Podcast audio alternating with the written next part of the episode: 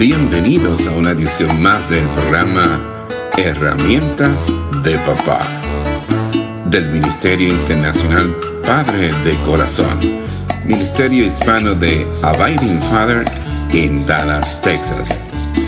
Para información del Ministerio Padre de Corazón, se puede comunicar por mensaje de texto o de voz al número 214 533 7899 214-533-7899 por correo electrónico a rafi arroba padredecorazon.org Rafi con Y al final. Rafi arroba padredecorazon.org Visita nuestra página web www.padredecorazon.org www.padredecorazon.org Con ustedes, Rafi Gutiérrez, pastor y director del Ministerio Internacional Padre de Corazón. Los valores se introducen en la vida de los niños de forma gradual según la capacidad de ellos para comprender, entender y asimilar aquello que le estamos mostrando. Probablemente algunos valores serán adquiridos de forma previa a su entendimiento, debido a que el niño lo visualizará como ejemplo o los padres modelando los mismos en el entorno familiar. Pero llegará el momento en que necesitarán que según vayan creciendo, estos valores sean asimilados con explicaciones y conversaciones adecuadas a la edad de ellos. Es muy importante que los valores que se expresan mediante ideas también se correspondan con conductas, que haya el máximo grado de relación entre lo que se sostiene y lo que se realiza, incluso si ello conlleva un cierto grado de costo o sacrificio y no haciendo fluctuar los valores debido a las circunstancias o al momento. Asimismo, entre ambos padres debe existir un alto grado de unidad en el sostenimiento de los valores familiares. Hay varias formas de estropear la unidad y hacer que los valores pierdan su esencia. Por ejemplo, cuando uno de los padres entra en secretos con un hijo, marginando o menospreciando a la otra parte. A menudo se da el caso de que uno de los padres oculta al otro serios problemas del hijo o de la hija o que les proporcionan dinero o otras cosas escondidas. Otro ejemplo es cuando los valores no se aplican por igual con todos los hijos.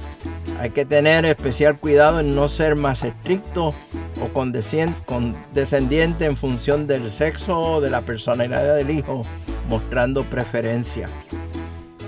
Como he venido compartiendo con ustedes a través de estos programas, el proceso de ser ejemplos y modelar en la relación padres e hijos resulta esencial. De nuevo, padres que puedan ser imitados o reproducibles en sus valores por sus hijos. Y no estoy indicando que sean perfectos, pero que cada día puedan modelar buenos valores que reflejan el carácter de Dios. La falta de unidad en la transmisión de valores es dañina. De hecho, nunca conseguiremos hacer llegar a alguien allí donde nosotros no hemos llegado primero. Cuando los valores son transmitidos con unidad y con consecuencia desde la familia, aun cuando los hijos experimenten contrastes de valores en otros ámbitos de su experiencia, estos valores familiares siempre, siempre serán una referencia clave en sus vidas. Los valores se han de transmitir considerando que finalmente los hijos harán uso de su libertad en incorporarlos o no a sus vidas. Justamente lo que hace precioso son valores que se escoge y se vive como propio. Este proceso nunca se, se logra por la imposición ni por la manipulación, sino por la persuasión y desde la convicción. Tampoco existe ninguna garantía en cuanto a que los hijos suscriban o se suscribirán a los valores de sus padres a pesar de que estos hayan sido diligentes en su transmisión. Aunque este es un tema que a menudo suscita mucho dolor y frustración entre los padres, lo cierto es que no pueden vincular el éxito de su cometido educativo al resultado final. De hecho, aunque parezca una paradoja, la tolerancia es ese valor que debe ser fomentado en el seno familiar y que nos permite admitir en las demás formas de ser o de pensar que son diferentes a las nuestras. Las relaciones familiares, las relaciones familiares reflejan mucho acerca del carácter de Dios. Dios no solo ha creado individuos, sino personas con capacidad y necesidad de relacionarse. Es a través de esta relación y del vínculo establecido como se transmiten los valores. El tiempo disponible y las oportunidades para sembrar valores no siempre son abundantes. Por eso los padres han de ser sabios y diligentes en esa siembra, actuando como buenos maestros que aprovechan esos momentos en que el corazón de los hijos se muestra receptivo. Eclesiastés capítulo 12 versículo 11 nos dice que las palabras de los sabios son como aguijones, como clavos bien puestos, son sus colecciones de dichos dados por un solo pastor. Los valores son el bien o la herencia más importante que podemos legar a los hijos, ya que los valores no solo los preparan para vivir esta vida con más plenitud, sino que les ayudan a proyectarse para la eternidad. De poco sirve que una persona posea un gran patrimonio en términos intelectuales, culturales o económicos si no sabe cómo administrarlo. Los valores extienden su influencia más allá de la vida de los padres y ayudan a los hijos a priorizar y administrar de forma eficaz sus recursos. La vida puede ser concebida como una cadena de decisiones a partir de las cuales se configura nuestra existencia. De hecho, si nosotros no elegimos en esta vida, perderemos un gran privilegio, provocando que los demás o las circunstancias sean los que elijan por nosotros. Es igualmente cierto que a medida que transcurren los años, transcurren los años hay menos margen en cuanto a la toma de decisiones. Los valores ayudan a las personas a sopesar sus decisiones y a no dejarse llevar por los impulsos, lo que es inmediato o los detalles que no tienen importancia. El gran libro de la sabiduría en la Biblia, el libro de los proverbios distingue a lo largo del mismo esencialmente dos tipos de personas. Las sabias, que son aquellas que viven en integridad y que van tomando decisiones ponderadas a lo largo de la vida. Y las personas necias que se bloquean en sus decisiones o que deciden de forma errónea, malgastando su vida como consecuencia. El círculo en términos de relación familiar se cierra cuando los padres se benefician o se ven perjudicados a partir de la sabiduría o la necedad con que los hijos viven su vida. Por eso que Proverbios capítulo 10 versículo 1 nos recuerda, el hijo sabio alegra al padre, pero el hijo necio es tristeza de su madre.